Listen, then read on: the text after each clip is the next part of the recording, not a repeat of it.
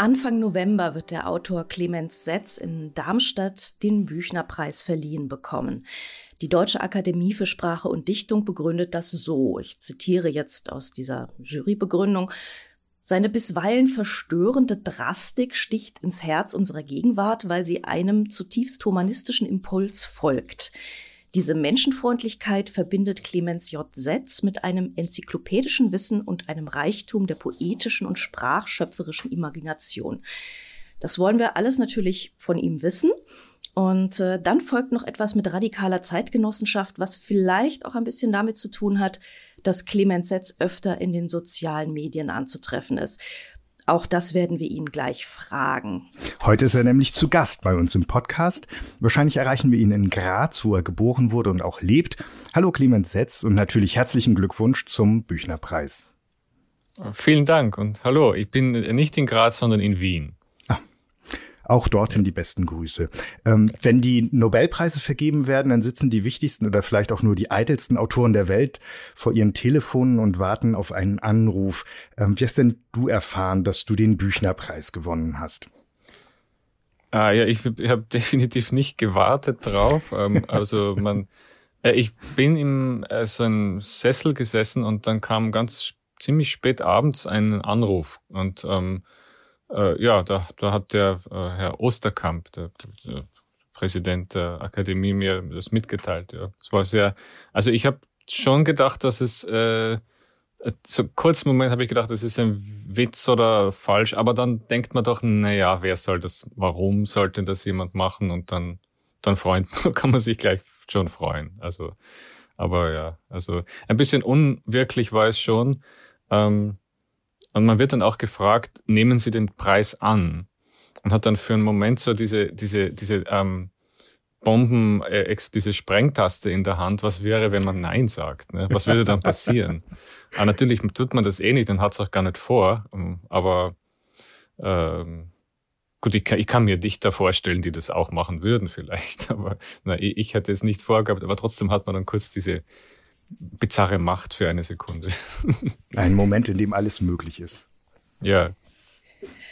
Ähm, ursprünglich hast du ja mal Mathematik studiert, das liest man überall und wolltest wohl Lehrer werden. Also jedenfalls hast du auf Lehramt studiert, auch Germanistik.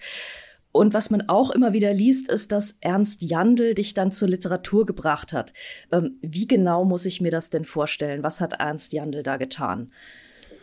Ja, äh, das war äh, schon kurz nach dem Tod von Ernst Jandl. Ähm, und da habe ich ähm, überhaupt erst zu lesen begonnen. Also das, das, oder kurz davor hatte ich so ein bisschen zu lesen begonnen und ähm, es war eben recht spät im Leben. Ich habe nie Romane oder Gedicht oder irgendwas gelesen, bis ich so 17 war oder so. Das war schon recht mhm. spät. Das heißt, ich hatte nie diese Erfahrung, so wie jetzt Leute, die so den Herr der Ringe und dann so ganz hineinkippen in ein Buch. Das gab es in meinem Leben gar nie. Aber dann hatte ich eben einmal ein Gedicht vor mir ähm, und äh, habe bis zu dem Zeitpunkt Gedichte schon ganz lustig gefunden, vor allem wenn sie parodistisch und humorvoll waren. Das war für mich so eine Art von ja so und so so kleine Sprüchlein, kleine lustige Pointen, Witze und habe das nur auf der Ebene gelesen. Und dann gab es ein Gedicht, das heißt Die Morgenfeier. Es ist Friederike Meiraker gewidmet und das äh, von Ernst Jandl. Und dann da, da musste ich heulen zu dem Gedicht. Ja, und ich hatte nicht gewusst, dass das möglich ist. Das war eben diese, dieser Moment, wo ich äh vollkommen ähm, überwältigt war von nicht nur von dem Gefühl, sondern eher von von der Erkenntnis, dass sowas geht, dass man wirklich durch acht Zeilen oder so äh, jemanden zu Tränen rühren kann und auch, dass das den ganzen Tag anhält an dieses Gefühl von diesem Gedicht, von diesem darin evozierten ähm, Weltbild und auch die, die, die Wahrnehmung. Und äh, ja, dann das habe ich dann immer wieder gesucht und wollte das, wahrscheinlich kann man sagen, bis heute möchte ich irgendwie ähnliche und verwandte Effekte immer wieder erleben und auch selbst erzeugen können. Ja, so, so hat das begonnen. Und natürlich sind solche linearen Herleitungen ein wenig äh, verkürzt und falsch, aber mhm. so kann man es ganz gut erzählen, glaube ich. Diese Gab es denn andere gab es denn andere Dinge, auf die du da in deiner Jugend reingekippt bist? Also ich zum Beispiel habe sehr, sehr lange nur Sachbücher gelesen, weil ich einfach Dinge wissen wollte und da hat mich Fiktion gar nicht so interessiert. Hattest du irgend so was, was dich damals umgetrieben hat, so mit 15, 16? Ja, äh, es waren Manchmal habe ich tatsächlich äh, Sachbücher gelesen, am liebsten über Verschwörungstheorien. Ähm, mhm. So, ich, ich glaube, es kam, äh, nee, ich bin mir ziemlich sicher, es kam, kam von dem äh, X-Files, äh, so dieser Hype äh, oder halt die, der Erfolg der Serie. Mhm. Und, äh, und auch meiner wirklich bis heute anhaltenden Begeisterung für die visuelle Schönheit von UFO-Videos, von so Amateuraufnahmen. Ich bin das wirklich Oh Gott, so, so, so richtig ja. das ganz harte Jan van Helsing-Zeug? Ja, ja, ja, genau. Oh, oh Jan Gott, van Helsing, ja. dieser, ja. dieser Krypto-Nazi, den, den habe ich da gelesen. Ja, ja, der, ja, Ich, ich, ich ähm, erinnere mich an eine sehr ungute Phase. Ja, mhm. ja genau, den, den habe ich, aber auch andere weniger so ganz, äh, ja, so braun, braun vermischte. Mhm. ähm, aber es, es, ja, es war ein, ein, ein ähm, Gefühl, dass man also Geheimnisse und okkulte Lehren da irgendwie studieren kann, was ja nicht stimmt. Es ist ja irgendwie nur die Fantasiewelt von einem Menschen, der da also ähm, aber das, ja. das machen die eben, das gibt's ja bis heute, also, also ähm, wie, wie heißt der David, äh, na, wie heißt dieser, ah, ich vergesse jetzt diesen, ähm, aber es gibt so, so ein paar so ähm, Leute, die halt so Dokumentation so, also so Art wie Dokumentationen bauen, die so ähnlich wirken wie Dokumentation, aber eigentlich ist es nur ihre Fantasiewelt mhm. über irgendwelche mächtigen Familien und oder irgendwelche Illuminaten oder Freimaurer oder irgendwas. Und ja, ich, ich hatte schon den Eindruck, dass das Non-Fiction ist, aber das ist es ja auch überhaupt nicht. Und interessanterweise, dieser merkwürdige Jan van Helsing hat dann auch Romane begonnen, mal unter einem anderen Namen. Und die habe ich dann auch gelesen. Und die waren wirklich so furchtbar schlecht geschrieben, dass ich das dann aufgehört habe, Gott sei Dank. Also er hat sich dann durch, durch, die, durch die schlechte Prosa, Gott sei Dank, dann irgendwann hat das, hat das entschärft für mich. Da. Vielleicht wäre ich da härter reingekippt noch sonst. Aber, ja. ja, gut, dass es Ernst Jandl gab. Ja, ja, wirklich. Ja. Dazu habe ich noch eine Nachfrage. Diese acht Zeilen gelesen oder gehört oder gesehen?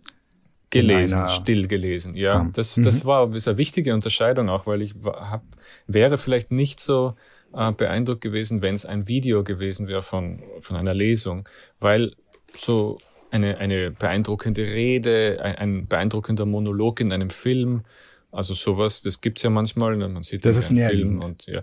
Genau, das, das wusste ich, dass das geht, dass man da irgendwie so im Herz berührt werden kann, auch wenn es jetzt, wenn man so mit, weiß nicht, mit zwölf Forrest Gump schaut oder so, dann ist man irgendwie dann so gerührt oder es gibt ja manchmal sowas, ja.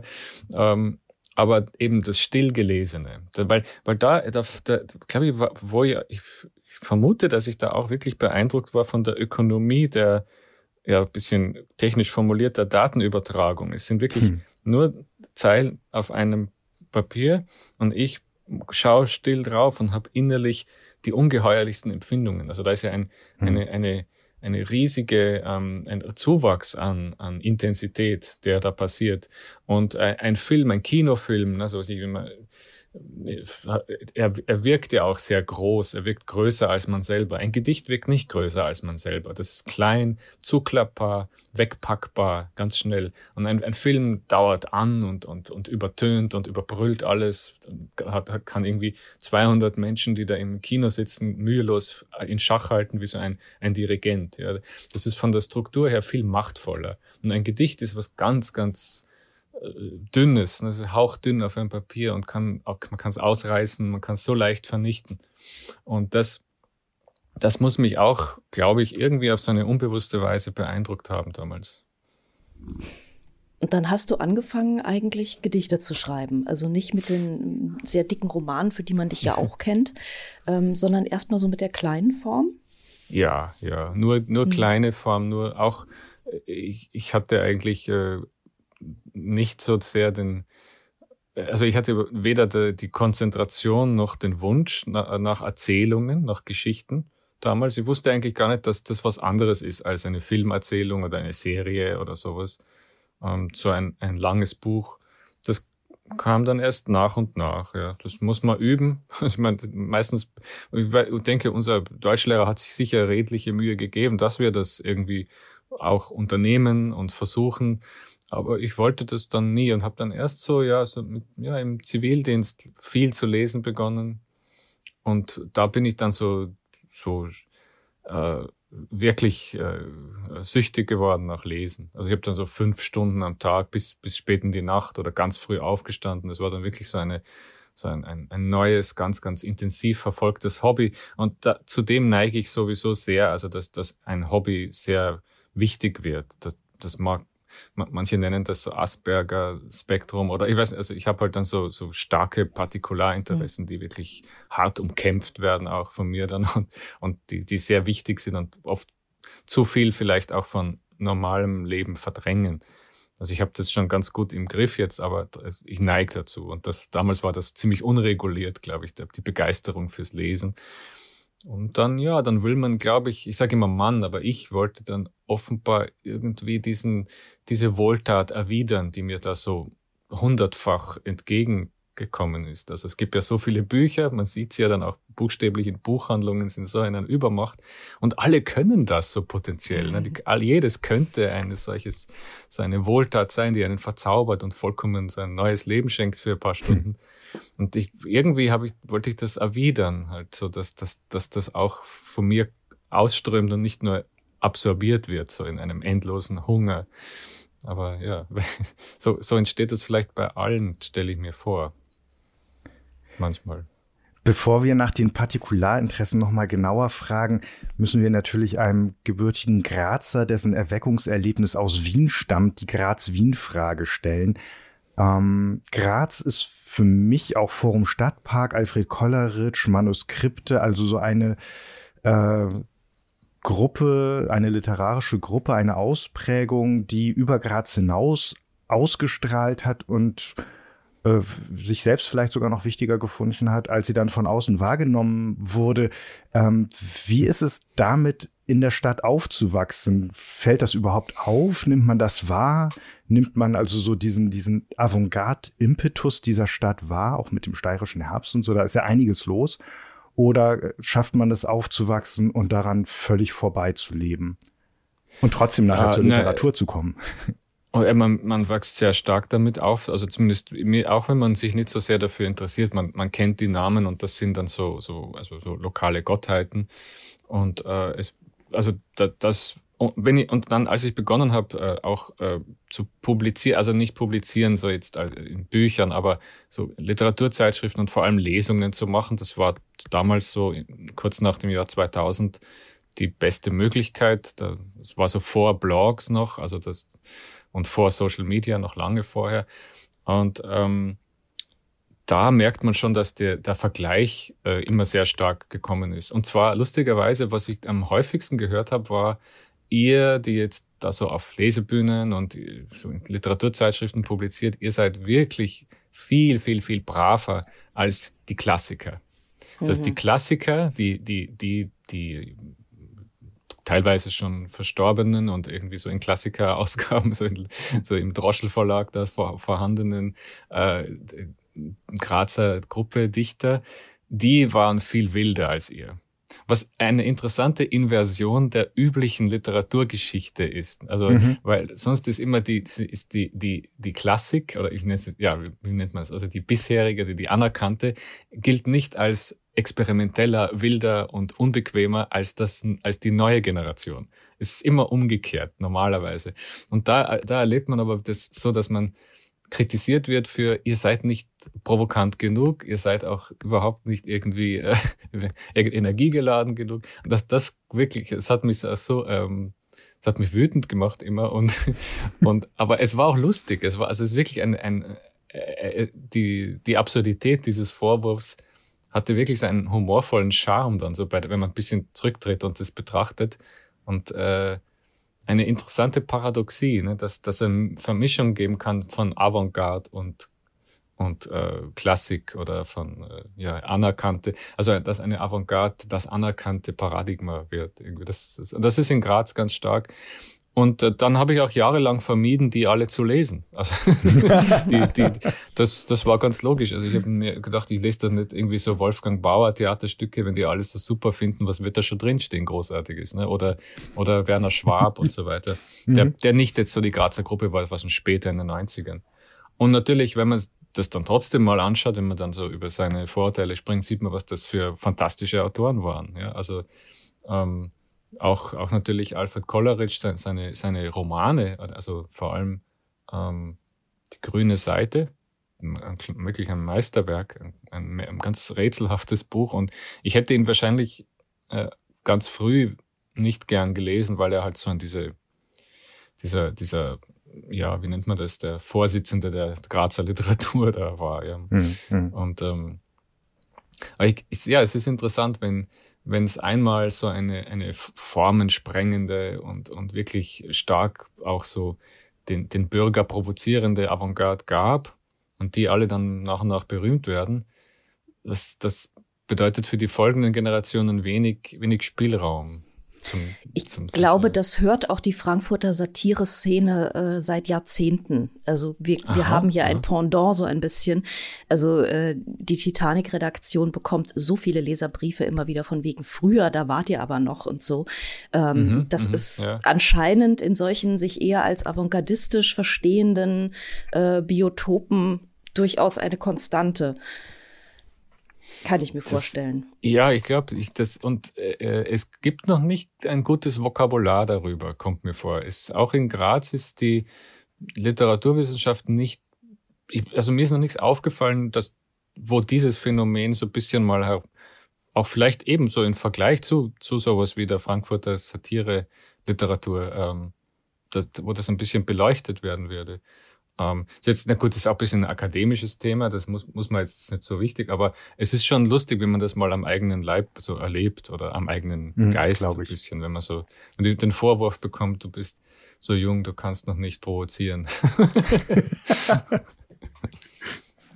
Lern erst mal 20 Jahre das Handwerk so und werd erst ein, mal ein Meister, so, was ja eigentlich so normalerweise nie so funktioniert. Ja. Das Schöne ist, dass die waren ja auch dann wirklich provoziert durch unsere Langeweile, durch äh, Lang Langweiligkeit, also durch unser nicht provokantes äh, und äh, so ein bisschen äh, äh vielleicht behutsameres Dichten waren die vielleicht eh dann hinreichend provoziert. Sehr raffiniert, sehr Weise. raffiniert. Ja. ja, genau, ganz, ganz perfide. Ja. ja. Aber wir müssen noch mal auf das Nischenwissen und auf die abseitigen mhm. Interessen zu sprechen kommen oder das Enzyklopädische, wie es, glaube ich, ähm, hieß in der ähm, Jurybegründung. Ähm, ich wüsste ja wahnsinnig gerne, ähm, du kippst da ja immer so rein in diese, in diese äh, Seitenverästelungen des, der Kultur Wissenschaft.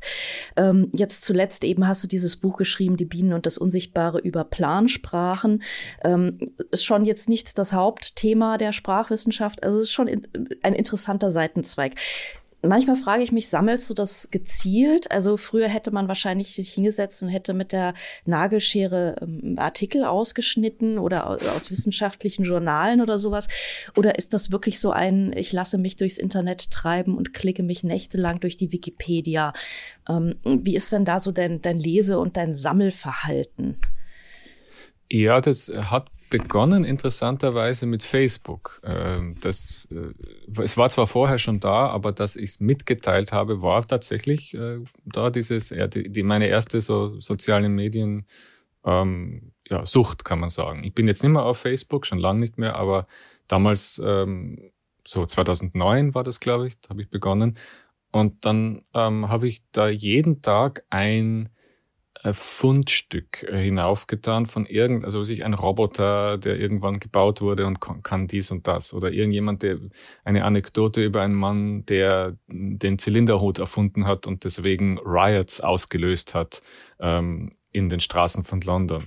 Oder irgendetwas so aus, also ähm, äh, ja, ich habe zum Beispiel so Bücher gern, wo jemand ähm, irgend, irgend nur ein ganz, ganz äh, es, es, ähm, unwichtigen Aspekt von ja, ein Dickens-Roman auf 300 Seiten betrachtet. So wie zum Beispiel, welche, welche Art von Straßenkehrer gab es damals und welch, welchen meint Dickens, wenn er sagt Straßenkehrer und also so ganz, ganz, so also eine Zoom-Bewegung in eine unwichtige, eine unwichtige Fragestellung hinein, die aber dann nicht unwichtig bleibt, sondern auch meistens wirklich so ungeheure Reichtümer enthält. Das, das war damals so mein, äh, so habe ich meinen Lesegenuss organisiert meistens. Ähm, und dann gab es da zum ersten Mal eine Möglichkeit, das an Freunde mitzuteilen, jeden Tag, ohne äh, ohne dem Ganzen eine Ouvertüre oder ein Hör mal zu oder hey, schau mal, ich habe das, das entdeckt,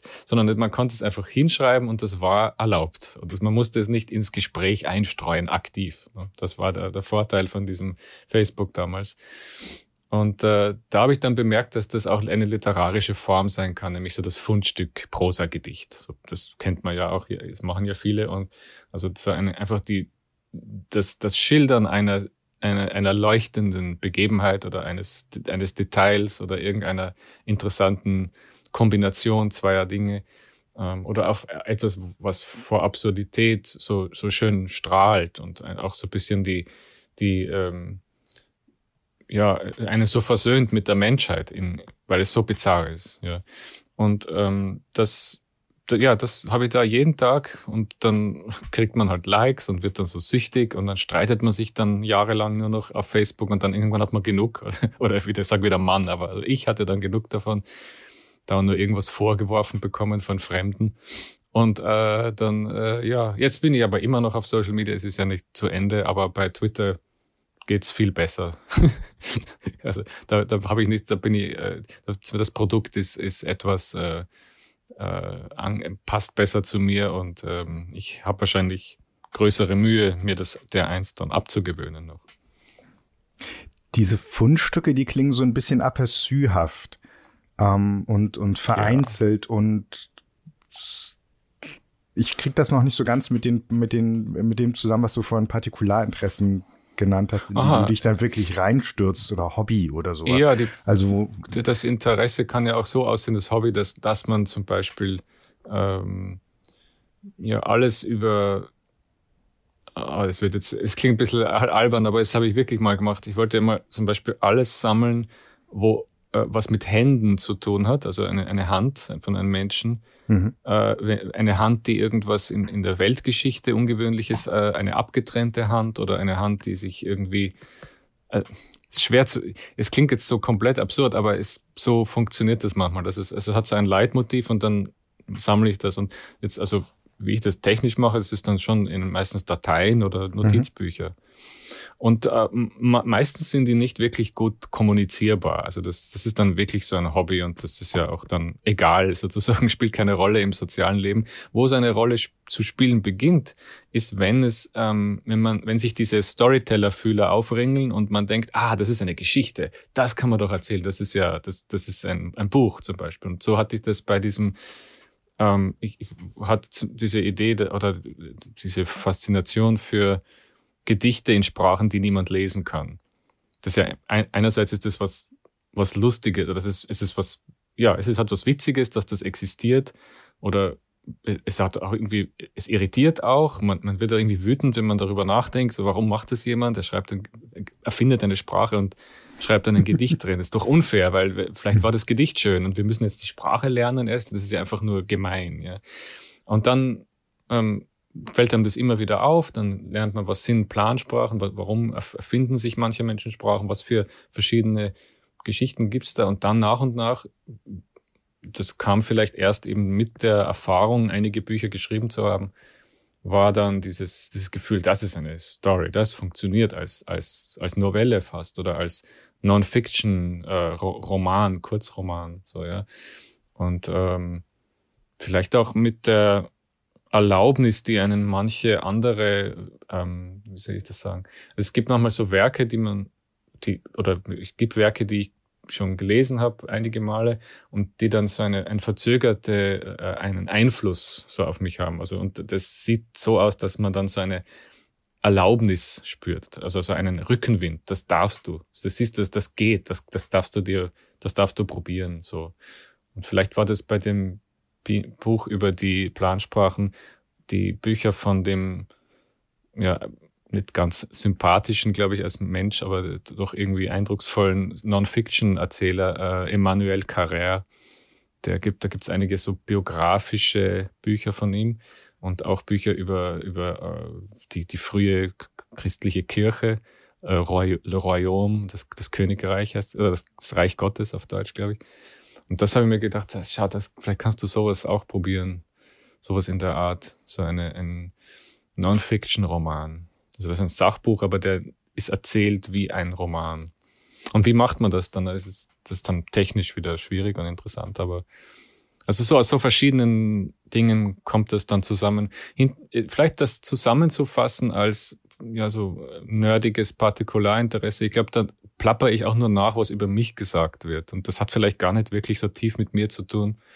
Das Wort Nerd wird häufig gesagt und ich wiederhole es manchmal mürrisch, manchmal irgendwie um interessant zu klingen. Ich glaube aber nicht, dass es jetzt wirklich viel bedeutet. So ähnlich wie, ähm, was weiß ich, Wörter wie, äh, ja, alle, alle deskriptiven Wörter für eine Person meistens irgendwie so, so nur so ein paar, ein paar Punkten irgendwie bisschen anhaften und der Rest ist eine imaginierte Übereinstimmung. Ja.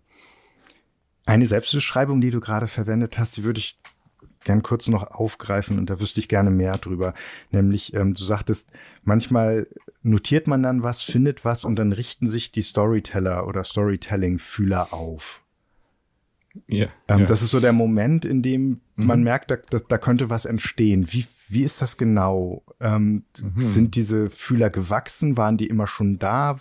Wann hast du sie das erste Mal gefühlt, dass du diese Sinnesorgane besitzt? Ja, ähm, wie, wie stellt man Aber sich das schwierig. vor? Also schwierig zu sagen. Ich, also sie waren sicher nicht immer da. Ich hatte wirklich äh, lange Zeit keine, keine Fühler in der Hinsicht. Aber ähm, Geschichten sind ja äh, lustigerweise so, dass sie wirklich sehr häufig die äh, sehr deutlich wiedererkennbare Formeln verwenden oder äh, Phasen oder äh, Sachen, die, also Elemente, das sind, das sind immer dieselben, ja, also so archetypische ähm, Bausteine und die sind häufig ganz, ganz sklavisch befolgt. Und trotzdem springen sie uns dann immer so neu und so überwältigend und überraschend an.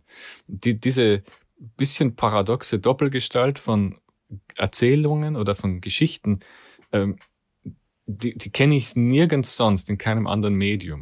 Also es, ist nicht, es gibt nichts in der Musik, das so wäre. Vielleicht, vielleicht weiß nicht, vielleicht, ist in der Musik was ähnliches durch die, durch die, die, die Tonarten oder so irgendwie, die immer wieder dieselben sind. Aber jedenfalls da, da springt es mich immer so an, dieses, dieses, diese komische, ja, bisschen, bisschen widersprüchliche äh, Gestalt.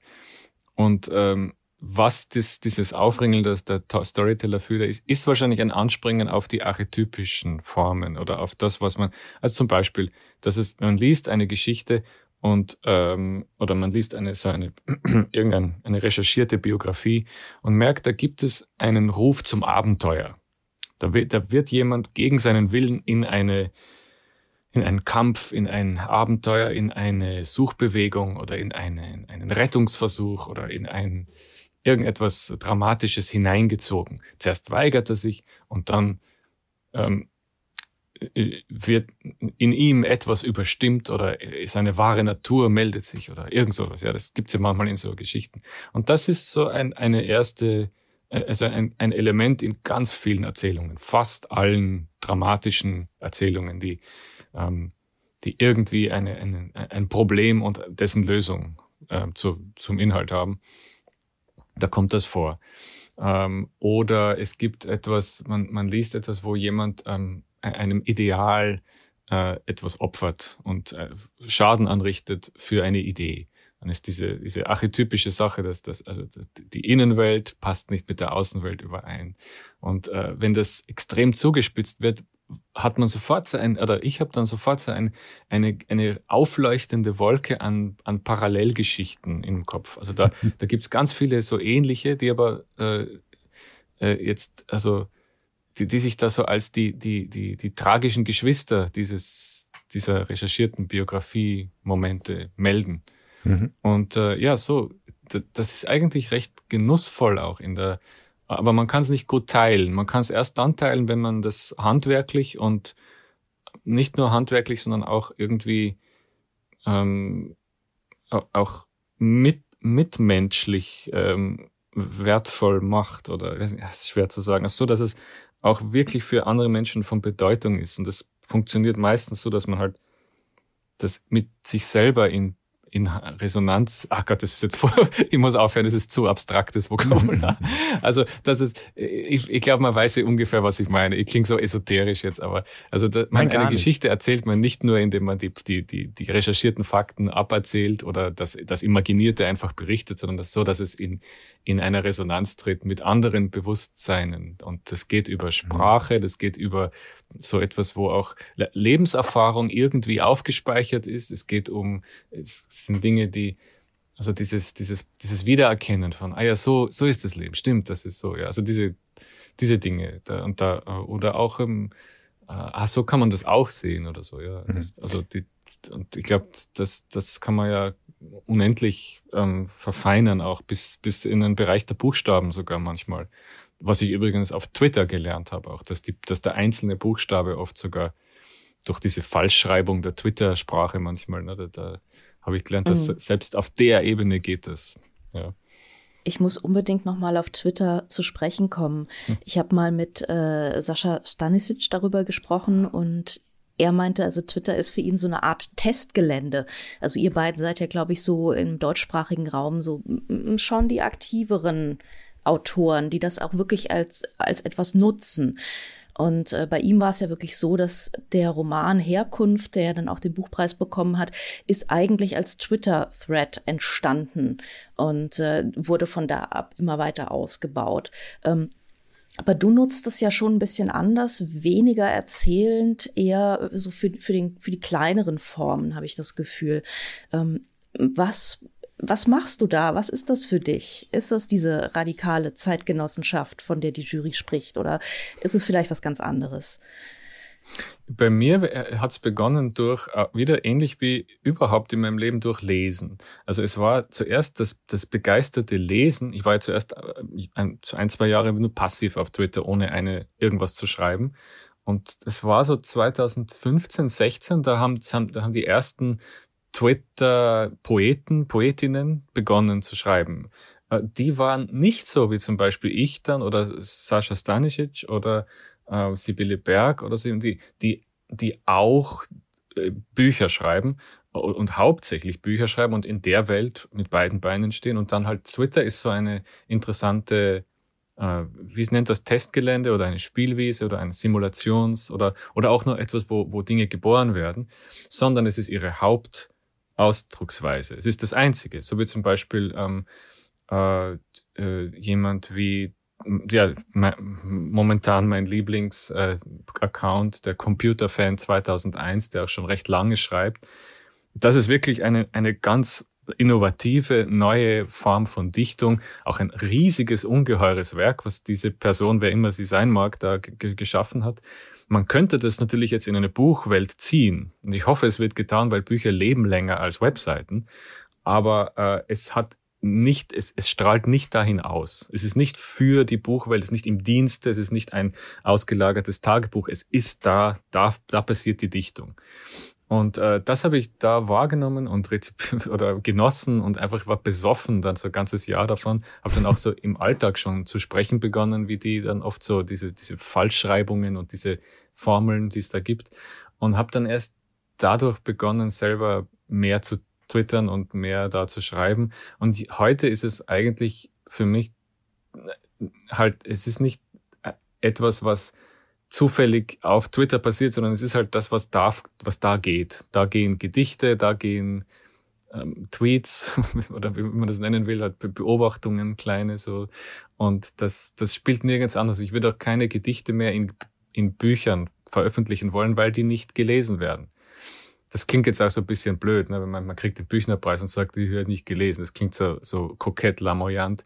Aber äh, ich meinte, meinte das auch so ein bisschen prinzipiell, weil also Gedichtbände sind eine sehr kleine, sehr versteckte Form. Sie haben, spielen gar keine Rolle mehr kulturell und sie sind, sie haben es sehr schwer. So wie das gedruckte Theaterstück hat es sehr schwer. Es wird nicht, offenbar nicht gern gekauft. Drum äh, finde ich es auch nicht schade, es ein, äh, Gedichte oder poetische kurze Sachen in eine Form zu bringen, wo sie gelesen werden. Gut, man kriegt dann kein Geld dafür, macht ja nichts. Ist nicht so schlimm. Äh, hat man ja für Gedichtbände auch nicht unbedingt viel bekommen vorher, außer man ist so einer von zwei Menschen im deutschen Sprachraum, sich Jan Wagner oder so, der angeblich da, weiß nicht, 50.000 Stück verkauft von seinen Gedichtbänden. Aber sonst, sonst, das, also das, aus dem folgt halt nichts, aus dieser einen Ausnahme. Und ja, ich verwende Twitter eigentlich so, wie ich vielleicht in einer Twitterlosen Welt Gedichtbände und Flugblätter oder sowas oder verteilte Zettel verwenden würde. Und ähm, genau, das, das ist das. Und ich mag auch das nicht irgendwo anders abdrucken. Also vielleicht gelegentlich, vielleicht macht man es hier und da, aber ich, ja, ich finde, es lebt da und lebt halt da kurz und kann auch gelöscht werden. Ich brauche nur irgendeine blöde Bemerkung machen. Vielleicht, vielleicht ich bin ja sehr feig geworden in den letzten Jahren, sehr cancel-ängstlich. Und äh, dann ist man natürlich gelöscht. Das kann schnell passieren. Und äh, weil ich glaube, diese Mechanismen, diese Algorithmen oder werden die Meldungen, die man da provozieren kann, sind sehr trigger-happy in einigen in letzter Zeit. Und ja, dann, dann ist das alles weg. Also das bin ich mir auch bewusst und ich speichere das auch nicht jetzt groß. Aber vielleicht macht mir das auch irgendwie vielleicht, weiß nicht, schwer zu sagen, aber vielleicht hat es auch so einen Charme für mich, dass es so auf Sand gebaut ist, dass es also schnell wieder versinken wird. Also ich glaube, niemand denkt, dass Twitter in zehn Jahren genauso aussieht oder genauso vorhanden ist oder dass die, die Archive da durchsuchbar werden oder so. Das ist ja heute schon auch schwer zu finden. Also es ist eine, eine, eine eher transiente, vorübergehende ähm, vergänglich, kann man ein bisschen so poet, ein bisschen kitschig sagen, so eine, eine vergängliche Form, ja. Und da, da fühle ich mich ganz gut. Also das, das Schöne an Twitter ist wirklich so ein bisschen, dass das, das, was jetzt letztes Jahr war, nicht so leicht zu finden ist auch. Und ähm, oder man muss dann schon extra suchen mit so Datumssuche, ja. Hoffentlich war das eine irgendwie kohärente Antwort. Ich bin ja, und das war auch total kohärent. Ich auch, und es okay. war eine, die ja verblüffend nah ist an dem, was du über das Jandl-Gedicht am Anfang gesagt hast, über diese acht Zeilen, die ganz zart sind und nur auf so wie ein dünnes Papier, das man rausreißen kann, das dann irgendwie auch verschwinden kann, das weg sein kann und so weiter. Also da hast du ja äh, am Anfang deines Lesens etwas gefunden und erlebt, was jetzt in dieser prekären Twitter-Situation auf eine bestimmte Weise auch enthalten ist.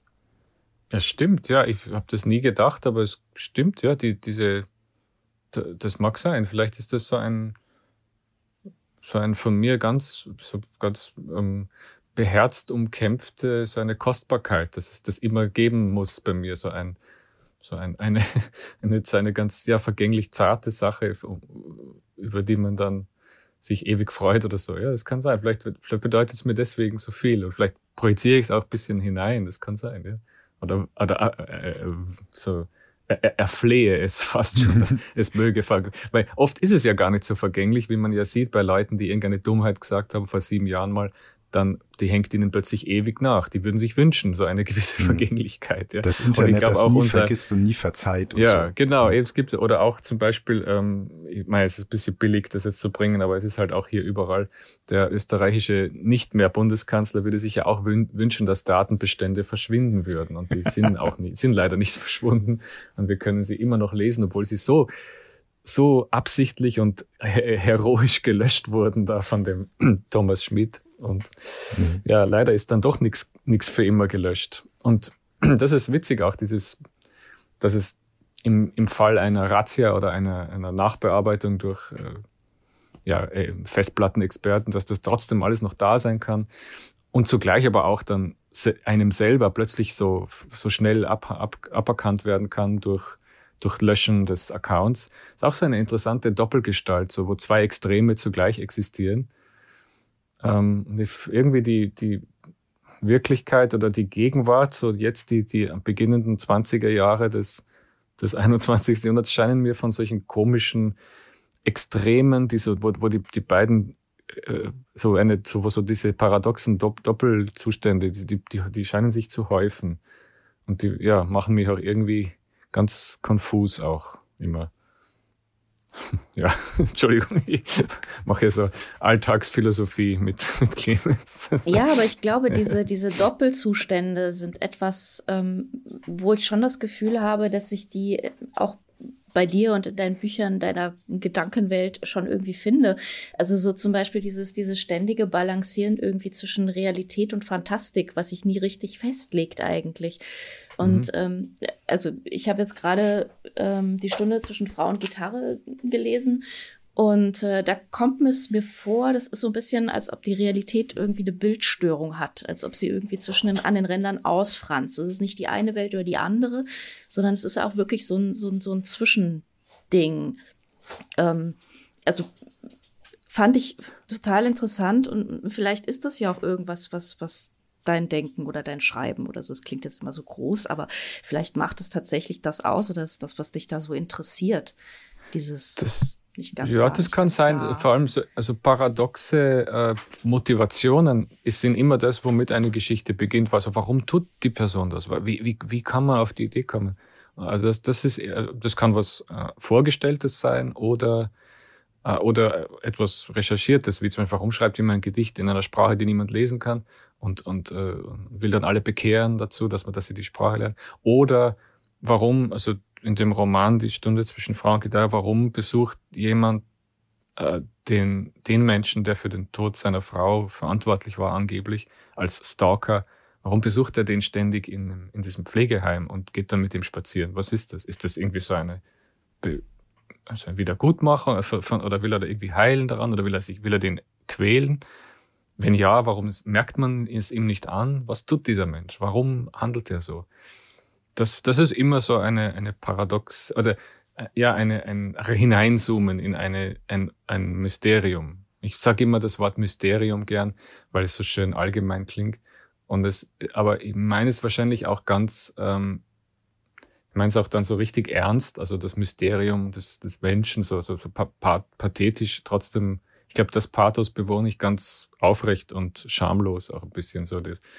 Ähm, und ich meine, zum Beispiel, ähm, jetzt diese äh, Covid-Corona, äh, so das Jahr oder eineinhalb Jahre, äh, was mir ganz viele Leute schon und was auch mein, also was mir viele Leute erzählt haben und was auch mein Eindruck war, ist, dass man zugleich zwei Zustände im Kopf hatte, nämlich ähm, man hatte das Gefühl, das ist eine echte Bedrohung, das ist eine reale, bedrohliche, gefährliche Krankheit. Und zugleich, ohne dass das gelöscht wird von dem zweiten, hatte man das Gefühl, das wird aber übertrieben. also ich sage nicht, dass das stimmt, dass das, aber man hatte diesen Doppeleindruck. Es, es wird medial viel zu sehr übertrieben. Und zugleich ist es eine echte reale Bedrohung. Und dann, dann erschien einem das manchmal sogar so, dass die reale Bedrohung so hoch erschien, dass die mediale Berichterstattung untertrieben war. Das heißt, es war, es war ein dreifach paradoxes Ding. Das heißt, es war, es war wirklich, es, das hält jetzt, es ist nicht, na, es, es hat, das hat sich schon wieder jetzt gelegt, kommt mir vor ein bisschen. Aber der Zustand ist so häufig beschrieben worden und er war auch in mir. Und es ist so eine, eine Sache, die mich normalerweise dann auch reizen würde zum, zum Schreiben. Das ist jetzt aber noch viel zu frisch und zu unübersichtlich und zu umkämpft und zu, wie soll man sagen, zu, ja, vermint oder, oder auch, auch, ja, gar nicht so, es ist einfach zu verwirrend noch. Ich kann, könnte darüber nichts schreiben noch, also außer Tagebuch oder so, wo man halt irgendwie die momentane Verwirrung festhält. Aber ja, solche Doppel, Doppel und auch manchmal dreifach paradoxen Dinge in, in Motivationen, also warum macht jemand was, das ist für mich immer die, fast in jedem Buch und jeder Geschichte, die, der Grund, warum ich dann das überhaupt begonnen habe. Das kann man wirklich so sagen.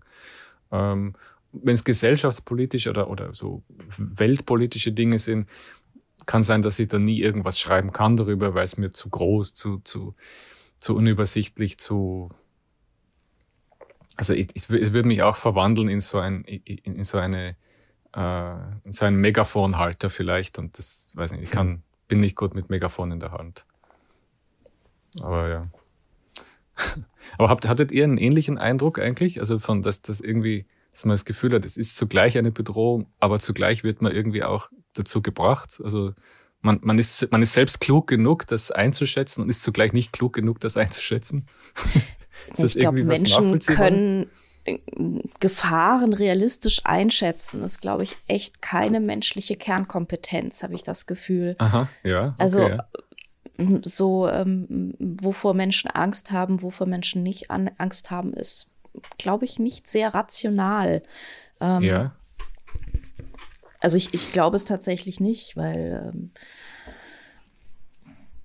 aber man hat ja dann doch vor etwas Angst und das heißt, das ist dann, das hat man dann als festgelegtes Ding und das muss wahrscheinlich immer dann in der, in Widerspruch stehen zu der, die Art, wie es erzählt wird, ja, oder die Art, wie andere Menschen darüber sprechen.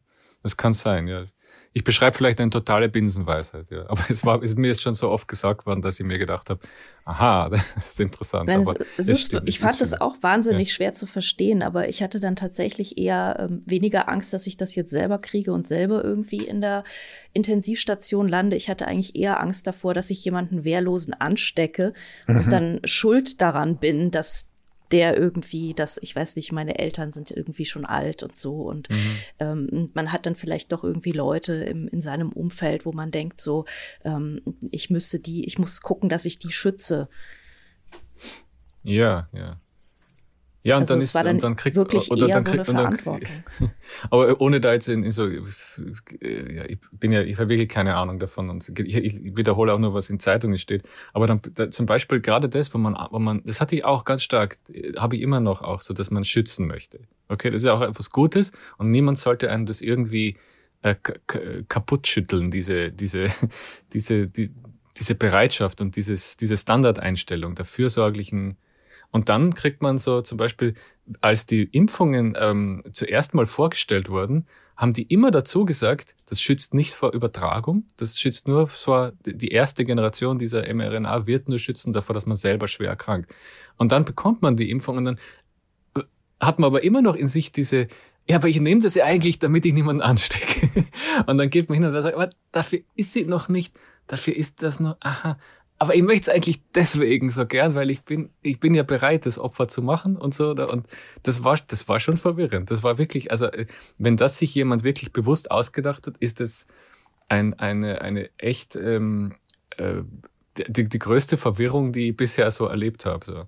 Äh, wenn man es dann kühl und hinterher betrachtet und sagt, okay, sollst du krank werden? Nein. Brauchst du Antikörper? Ja. Dann ist die Entscheidung nicht mehr so schwer. Aber so dieses für andere Handeln war in diesem Corona, in dieser Corona-Phase wirklich total verwirrend. Und äh, ich glaube nicht, dass es so sein hätte müssen. Man hätte es doch einfach besser kommunizieren können, wahrscheinlich in dem Fall. Aber ja, also diese, diese merkwürdige, paradoxen Doppeldinge, so, ah, ich nehme das, um zu schützen, aber das kann sie ja gar nicht. Aber ich nehme es trotzdem, um zu schützen. also, und das ist so, das, das hätten man, ja, ich glaube, es hätte vielleicht wirklich da einfach volkspädagogisch klügere Entscheidungen. Ja, wer weiß, keine Ahnung. Ist aber, hat ja auch niemand was davon, dass ich es jetzt besser weiß hinterher oder irgendwas. Aber ja, aber trotzdem, so, solche, solche Dinge motivieren mich auch doch wirklich immer, abgesehen jetzt von so Corona, da, darüber schreibe ich nichts, aber ähm, äh, zum zum Hineinzoomen, ja, weil es meistens das Schöne dabei entsteht, der, der Effekt entsteht, dass die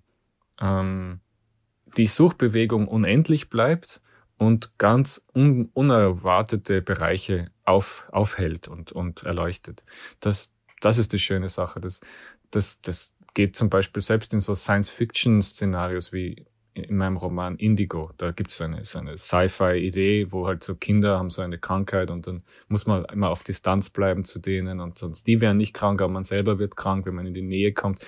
Das kann es ja nicht geben, aber es ist trotzdem dann so eine, eine Sache, die es da gibt. Und die, dann will die Hauptfigur rausfinden, warum, was, was hat es mit dem auf sich. So ganz klassische, so Detektivmotivation. Der wird halt so hineingezogen, hat dann, löst dann ein paar kleinere Rätsel, aber das große Rätsel wird immer unfassbarer, immer schwieriger zu, zu, zu haben oder zu sehen und äh, äh, äh es, es, es leuchtet dann so einen, Schiffsunterbauch der, der Wirklichkeit aus, in so, so, eine, so ein unheimliches Substrat, aus dem alles da offenbar ge, ge, gekommen ist. Ja. Also, und das, das finde ich also irgendwie sehr, ja, wie soll man sagen, das bin, ich neige sehr, sehr stark zu dieser Art von Geschichte, wo eine, eine, eine Suchbewegung, eine Recherche oder ein, ein Lösen wollen und dann merkt man, es ist un unmöglich. Und man sieht aber kurze Zeit das Universum so aufblitzen in, diesen, in diesen un,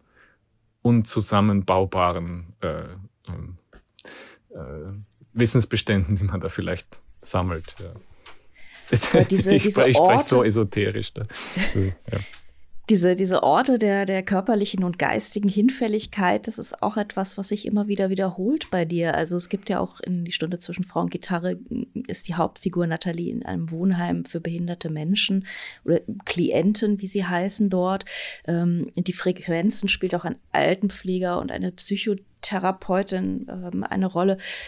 Was fasziniert dich an diesen Orten so? Also du hast wahrscheinlich Zivildienst gemacht, also hast du erzählt, ja, dass du Zivildienst ja, gemacht hast. Genau, ja. ist, äh, aber das kann ja nicht alles sein. Also hm.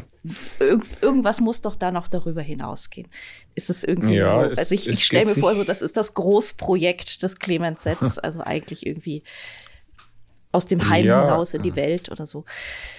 Ja, äh, es war sicher das eindrucksvollste Jahr meines Lebens äh, bislang, dieses Zivildienstjahr weil ähm, da die Verwandlung so stark war vom Menschen, der ich vorher war, Menschen, der ich nachher war. Das war so, da ist so viel passiert in dem einen Jahr, dass ich war wirklich ganz, ganz wer anders, kann man sagen. Und ich glaube, so ein Jahr merkt man sich dann immer.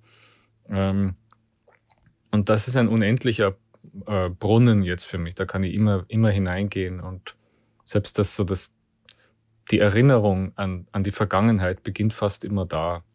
Und vielleicht neige ich dann deswegen dazu, dass so, so, die, die, so lange Romane da in so, in so einer Welt spielen zu lassen. Sie ist auch interessant für mich, weil sie eine abgeschlossene Welt ist. Also so ein, ein Wohnheim ist eben ein, ein, eine Welt für sich mit eigenen Regeln und äh, sie, ja, in dem einen Jahr hat, hatte ich zumindest den Eindruck, dass sie auch etwas, also ein starkes Gravitationszentrum für die hat, die eigentlich auch ein Leben außerhalb haben, also die dann trotzdem ein Privatleben haben ähm, und da nur arbeiten, nicht jetzt da wohnen, aber da arbeiten. Selbst die wohnen eigentlich nach einer gewissen Zeit dann sehr stark darin und übernachten freiwillig und im, im Büro und so. Und also das, das hat so eine, eine wie, wie eine Klinik vielleicht ein bisschen oder wie wie manche anderen Berufe, die ich jetzt nicht so aus, aus, der, aus der direkten Beobachtung kenne.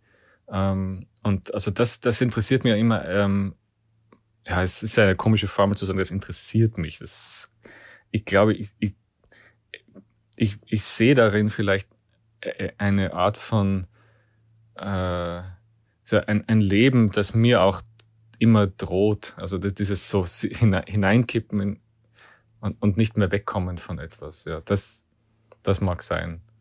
Ich hatte auch große Mühe, das eine Jahr dann ähm, das, als das zu Ende ging und ich dann zu studieren begonnen habe, das, das war fast unaushaltbar. Ich wollte ja wieder zurück da.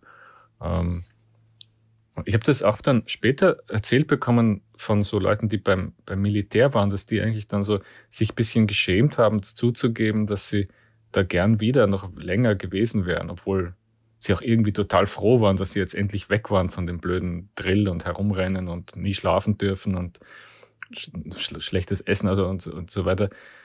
Sie haben dann nur viel geschimpft drüber, aber sie waren irgendwie nicht froh, dass sie jetzt da plötzlich wieder in der Schule waren. also dieses, ähm, die Schule ist zu Ende. Also für jetzt in Österreich muss man sagen, so die, die männlichen jungen Menschen müssen dann halt ein Jahr was anderes tun. Es sei denn, sie haben ein ärztliches Attest. Ja, das, ich weiß nicht, ob sich das geändert hat. Ich, damals war das halt so, Militär oder Zivildienst. Und die ähm, die haben dann diese, dieses, die Schule ist zu Ende und jetzt beginnt was Neues. Und nach einem Jahr geht aber für viele dann, also die, die studieren, dann geht die Schule weiter. Oder vielleicht in dem Milieu, wo ich da war, halt die, die Studenten dann. Und äh, das ist, glaube ich, eine, das beleidigt irgendwas in einem selber. Das empfindet man, da hat man Mühe, also ich sage jetzt Mann immer, aber ich hatte, glaube ich, und viele andere hatten, glaube ich, bisschen Mühe, das als weiteren Schritt in das Erwachsensein wahrzunehmen. Denn es war schon so erwachsen. Man, ja, es fühlt sich wie ein Rückschritt an. Und vielleicht deswegen erscheint mir dieses eine Jahr dann so strahlend und hell, wo ich da in dem, in dem äh, Heim für Menschen mit Behinderungen und auch, also vor allem äh, blinde und mehrfach behinderte Menschen waren das. Äh, das fällt mir vielleicht deswegen immer wieder ein. Und ähm, es waren auch so, so wahnsinnig spannende äh,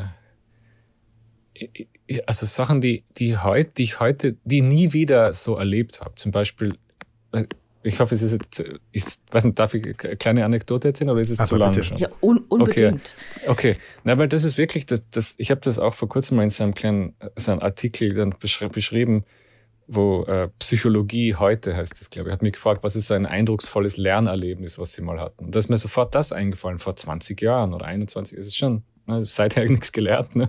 Also das, das ist und das war so, da war ein, ich war auch ähm, in den Sommermonaten war ich Portier, also da gab es so ein kleines Portierhäuschen und der ist auf der Portier ist auf Urlaub gegangen von dem Institut, wo ich war und ich durfte dann halt seine Arbeit machen und das war eigentlich recht eintönig. Man sitzt da mit seiner Thermoskanne und vielleicht ein Buch und wartet halt, dass man irgendwie angerufen wird oder dass Leute durch die durch durch das, das Tor kommen wollen.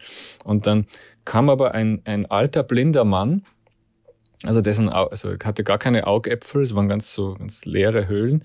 Und er kam jeden Tag da zu mir, ganz langsam tastete sich so an einer, äh, so einem Geländer so entlang und kam dann zu mir in die, in die Portierkabine ähm, und setzte sich nieder und hat irgendwelche Sätze gesagt. So, so wie auf den Boden, auf den Boden, irgendwas. Also ganz, und ich habe versucht zu verstehen, was er mir sagen will. Ich habe gedacht, der ist offenbar vielleicht so schwer demenzkrank oder äh, ich habe versucht zu verstehen, wovon er redet. Hm. Und habe dann mitgeschrieben sogar ein bisschen und habe seine Sachen wiederholt. Habe gedacht, ich knacke diesen Code, was, was er mir sagt.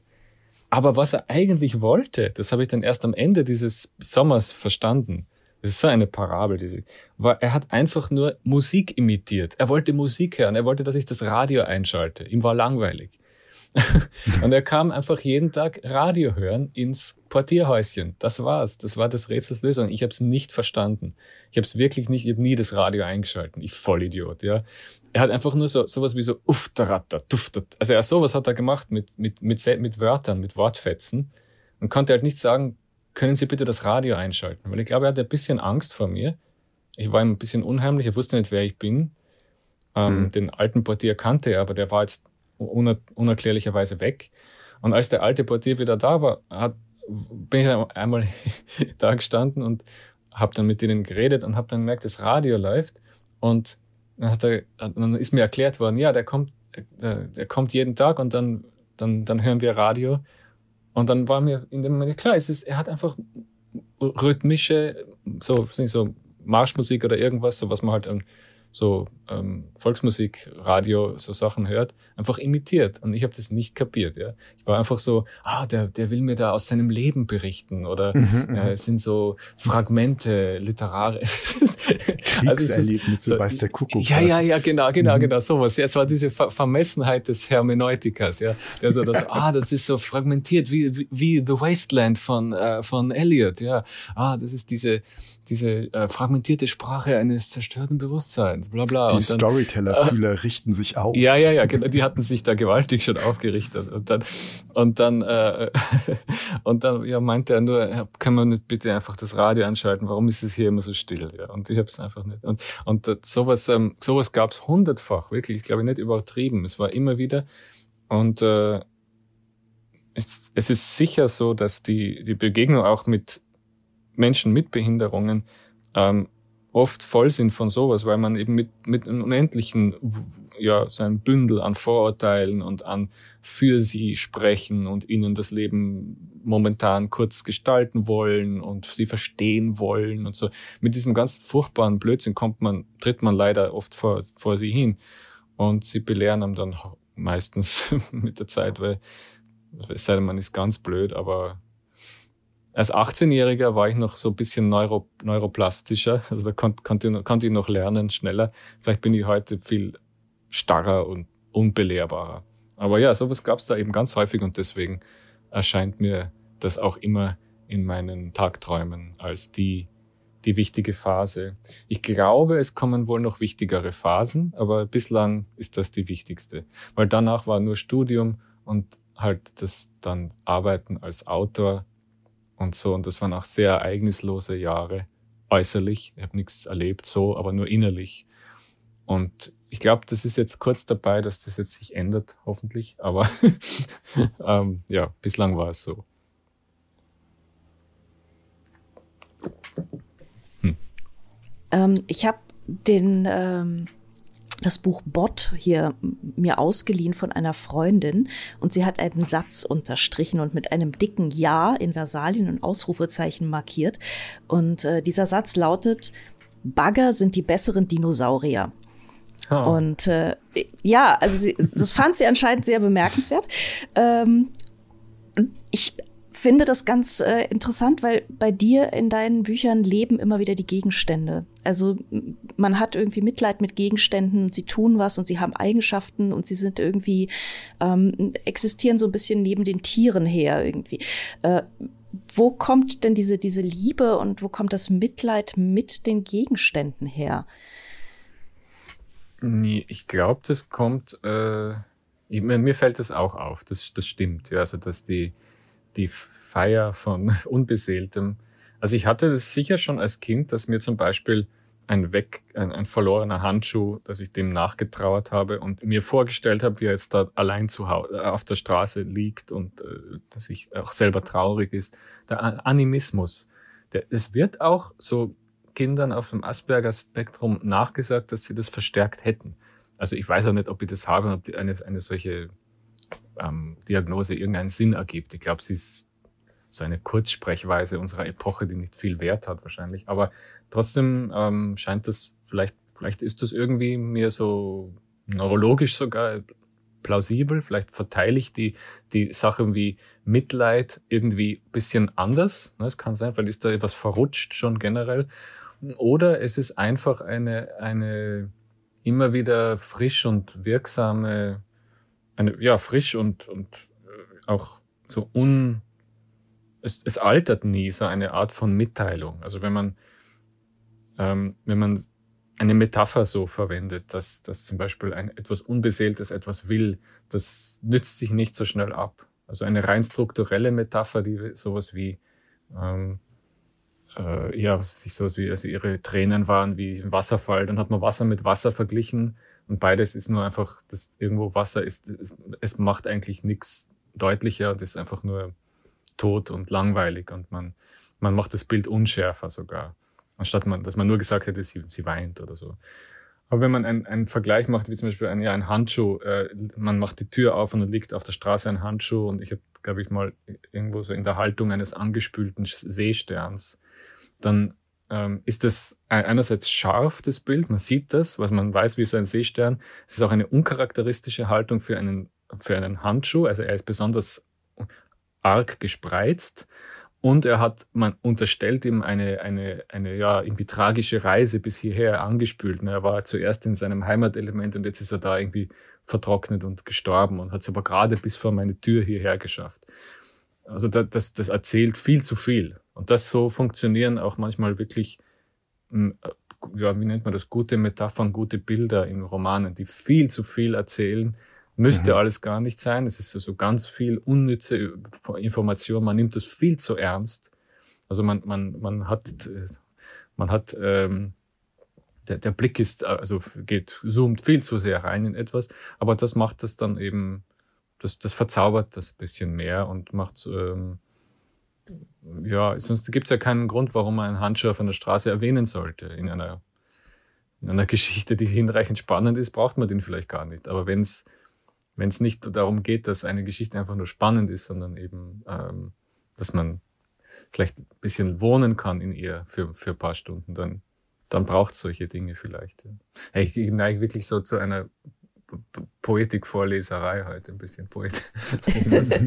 Aber ja, also gut, ich bin ja auch gut, werde auch gefragt, warum, warum machst du das oder wo kommt das her, ja. Ähm, ich, und ich, ich, also ich, ich unterstreiche mir solche Sätze auch selber immer in Büchern. Also einer auf, in deutscher Sprache, der das äh, sehr gut kann, ist der Peter Handke, der, der hat auch immer solche, solche animistischen Beobachtungen, wo ein, ein Gegenstand vielleicht lebendig erscheint oder umgekehrt etwas lebendig. Bei ihm ist fast noch das, das, das Umgekehrte häufig, dass etwas Belebtes wie etwas Unbelebtes wirkt.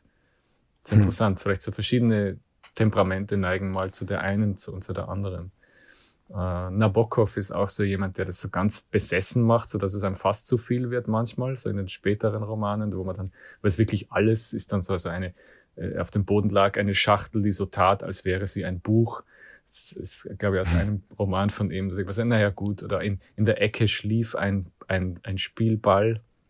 Ja, der muss auch nicht unbedingt schlafen, der kann ruhig liegen, wo, denke ich. Ne? Also er hat dann so eine über ausdrückliche, äh, ähm, animistische, sein, sein, sein Generalupdate der Wirklichkeit. Ja. Aber ja, es, äh, es kann natürlich so eine Manier werden, aber ich finde, an sich ist es so einer der Königswege zu, zu einem zu, zu einer nicht sich nie abnützenden Kommunikation. Ja, es ist, ja, bin mir nicht sicher, ob das stimmt, aber, aber es klingt jetzt gut, das so zu behaupten. Stimmt das? Ja. Ja, es kann sich schon abnützen, sich vielleicht. Ja, ich meine, so Metaphern sind ja überhaupt was Witziges, so wie ähm, so diese Kenning, weiß nicht, äh, die Kennings heißen die, diese ähm, formelhaften Metaphern in der isländischen Dichtung oder die so manche äh, skandinavischen Dichtung, die wo dann das, äh, die, da, das Wort für das Meer ist das Wahl, äh, Wahlweg oder so irgendwie. Oder ähm, äh, das Wort für Blut ist Schwertwasser und so, ja. Und der Borges war so ganz fasziniert von diesen Kennings, Kenningar, glaube ich, ist die Mehrzahl dann, die, äh, weil sie so wahnsinnig äh, schlecht, so wahnsinnig äh, schlecht funktionieren als, als Poesie, aber zugleich irgendwie auch sowas, sowas, ähm, ja, sie gehen auch irgendwie so in ihrer, in ihrem Ungestüm so ein bisschen zu Herzen. Sie sind so, sie bemühen sich, sie sind so ein bisschen Camp, würden wir heute sagen. So ganz falschnittlich, aber sie haben sowas Camp, Campus, so, so, so Kitsch, der irgendwie auch wieder total gut funktioniert und irgendwie lustig und sexy oder so irgendwie ist und auch, äh, auch seinen eigenen, seine eigene Lebendigkeit noch hat, äh, eben weil es so erkaltet und formelhaft und schlecht schon ist. Ja.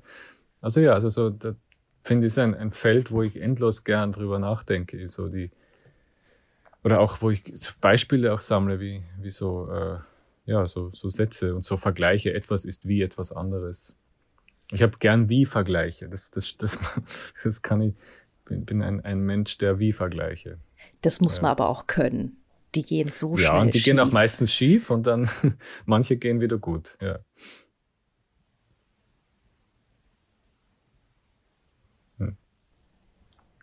Wir sind da ganz nah dran an so einem ähm, Sinneswahrnehmungsthema, ähm, über das ich mich gerade schon äh, selbst gefragt habe und die tolle Gelegenheit habe, dich zu fragen, Clemens. Ähm, Synästhesie. Ähm, da äh, also für mich als Nicht-Synästhetiker ähm, fügt sich dann einer Wahrnehmung eine zweite hinzu. Das wird ein Synästhetiker selbst ähm, gar nicht so trennen können. Ähm, wenn ich das richtig verstehe, bist du einer. Das heißt, ähm, Worte verbinden ja. sich bei dir mit Farben. Ähm, mhm. wie, wie ist das, wenn du schreibst? Ähm, ist das eine Sache, für die du dich, auf die du dich konzentrieren musst, auf die man scharf stellen muss, die man auch ausblenden kann. Jetzt sag ich Mann und mein Du. Ähm, mhm. Oder etwas, was dich begleitet in deinem kompletten Leben. Wie macht man, ja, wie nutzt man das für, äh, für Literatur? Ja. Äh, es wird, glaube ich, generell äh, bedeutsamer gelesen, als es ist. Also das hm. von Leuten, die das nicht kennen, es ist einfach so, man hat äh, viele Synästhetiker haben ähm, irgendeinen Sinneskanal, der interessanterweise mit einem anderen verbunden ist. Der, die, die Gründe dafür sind rein neurologisch und gar nicht irgendwie äh, ähm, äh, bedeutsam, also aus, aus Lebenserfahrungen oder aus aufgrund von, von gelernter Philosophie oder sowas. Das ist, kommt, kommt, kommt nicht, das ist von selber da, von ganz früh im Kindheit meistens. Und bei mir ist es mit Zahlen und Farben, ähm, Silben und, und abstrakten Gesten und Farben und äh, manches Musikalische hat auch äh, eine äh, äh, äh, Taktil und Farbe zugleich. Also zum Beispiel hm. Astur ist rot hm. und äh, fühlt sich fühlt sich auf dem Handrücken an und C-Dur ist so grasgrün und fühlt sich so ähm, in der Handinnenfläche. Also ganz komisch, warum es das macht. Und ich, ich, ich habe auch gar kein gutes Gehör. Also ich höre nicht wirklich absolut, aber manchmal schon. Und manchmal höre ich so, ah, das ist eindeutig C-Dur und manchmal auch nicht. Also ich weiß nicht, woran das wieder liegt, aber hm. ähm, trotzdem äh, ist das ist einfach, das leuchtet halt nebeneinander auf so im Gehirn. Jetzt, äh, wenn man das aber hat, äh, stellt man fest, dass es äh, eine so eine grundsätzliche Komik gibt, nämlich in der Mitteilung dieser Sache. Hm. Wenn man das mitteilt, äh, erzählt man von einer Welt, die niemand kennen kann und niemand auch nach, nachempfinden kann. Es ist eine per Definition unerfahrbare Welt, unerfahrbare Sache. Man kann sie beschreiben, abstrakt, aber selbst wenn man sie einem anderen Synästhetiker vorsetzt, sagt er, na, für mich ist aber äh, das, was weiß ich, die, die, die sieben nicht äh, gelb, sondern blau. Mhm. Und, und man kann auch nichts damit anfangen. Und äh, besonders entzückend sind so Anekdoten. Ich glaube, es ist, ist es über Franz Liszt? Ich glaube, es ist Liszt, aber ich bin mir nicht sicher. Irgendein berühmter Komponist soll gesagt haben, ähm, äh, schon im hohen Alter ähm, zu einem ähm, Konzert, äh, zu einem äh, Orchester, sie möchten bitte ein bisschen blauer spielen ähm, an der Stelle und, die, und hätte erst da gemerkt, dass nicht alle Menschen dieses, äh, dieses, äh, diese Tonart oder diesen Akkord als blau empfinden. Mhm. Ähm, es wird, glaube ich, über Scriabin erzählt und über, über Liszt. Ah, ich, ich weiß nicht, vielleicht ist es auch erfunden, aber dieses spät erst bemerken, dass andere Menschen nicht dasselbe im, im, im Kopf haben und dass man es auch nicht in ihnen erzeugen kann. Dass es da so eine, ein unüberwindbares Diskontinuum gibt in einem Bereich der das stachelt, glaube ich, besonders dazu an, dass man es dann in den Bereichen, wo es geht, wo so eine Überwindung des Diskontinuums möglich ist, seine interpersonelle, sein, sein Übereinstimmen, dass man es da besonders äh, begeistert verfolgt. Nämlich, mhm. wie, wie kriege ich das Bild, das ich habe, zu dir. Ja, das, wie, wie, wie können wir das über, überbrücken, dass jemand, ähm, also das Gefühl des Getrenntseins, dieses, mhm. nennt man das, Principium Individuationis, glaube ich, nennt man das in der Philosophie bei mhm. Schopenhauer. Das ist dieses, wir sind eine Sache, wir sind so eine Glühbirne und wenn die einen Riss erhält, sind wir tot und wir können uns nicht ver vereinigen. Was auch nicht ganz stimmt, wir können uns schon vereinigen, auch wirklich so auf molekularer Ebene, also wir können ja äh, Kinder machen, also das, das können nicht alle Menschen, aber wir, zumindest äh, wird's gemacht manchmal. ähm, da ist eine Aufhebung des, des Indiskontinuums, also da, da, da docken zwei Wesen an und machen zusammen etwas. Aber sonst sind wir doch recht abgetrennt und leben auch von dieser Abgetrenntheit und um, um, umkämpfen sie und, und, und um, haben, haben viele, viele und, und, und ja, bauen halt Festungen drumherum. Aber das, das virtuelle sich verbinden ist ja wirklich ganz äh, ein sein, ja, ein, ein ganz wichtiges Thema, glaube ich, für jede Kultur. Und, und gerade da in dieser Synästhesie ist, da, da weiß man halt, man ist eine Insel und bleibt eine Insel. Und das ist, das wird niemand je so wahrnehmen. Man kann es dann nach beschreiben, man kann es abstrakt irgendwie aufzeichnen.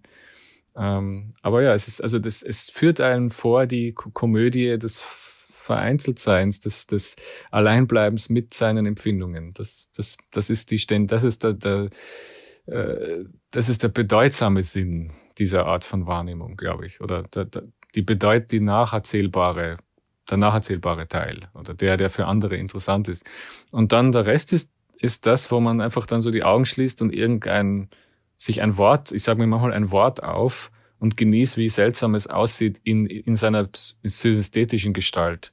Hm. Zum Beispiel ein Wort wie Opossum ist überhaupt ein tolles Wort. Ne? Es ist allein das, das glaube ich, wird jeder zustimmen, dass das Wort Opossum äh, wirklich einen schöne, schönen Klang hat. Aber in meinem Kopf zufällig durch, durch die, die Silben und durch auch die, durch die Formen der Buchstaben hat es eine wirklich, es schaut aus wie so eine bunte, ein buntes Saxophon mit so ganz vielen Klappen. Also es hat so was ganz, so ein, so, so S-förmig geschlängelt, wie ein, ein, ein ganz schrill verkleidetes ähm, Seepferdchen, so irgendwie. Ja.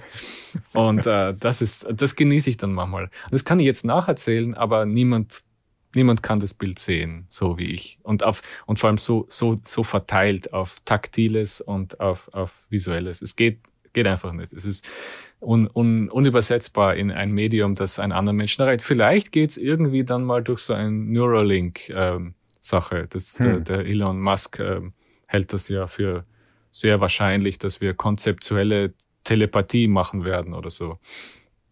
Und es klingt zwar völlig äh, abgedreht jetzt, wenn man das hört, aber ich irgendwie halte ich das auch für möglich. Da, vielleicht geht es ja, vielleicht sind wir gar nicht so vereinzelte Inseln, sondern sind, haben alle total ähnliches in, im Betriebssystem. Vielleicht ist das so. Vielleicht sind wir sehr kompatibel und wissen es halt nicht. Wir haben keine, keine Laufwerke dafür noch. Ähm, ah ja, es ist vielleicht auch so die, es ist auch so die, die Technikromantik unserer Zeit halt, dass man solche Gedanken hat. Ähm, ja, wer weiß. Und einstweilen wäre dann das literarische Schreiben oder das Dichten die vielleicht noch beste Möglichkeit, dieses Alleinsein und diese besondere Alleinseinserfahrung zu überwinden? Oder gehe ich damit zu weit?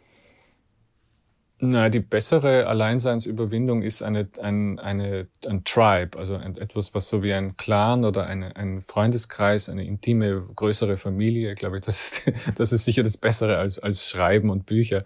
Aber es ist, wie sagt man, it's, it's up there. Also es, es ist auch, es ist schon eine der guten und auch ökonomischen Möglichkeiten, also dass man durch Sprache einander so beeinflusst, dass man das Bewusstsein sich verändert und das Bewusstsein sich auch annähern. Das schon, ja.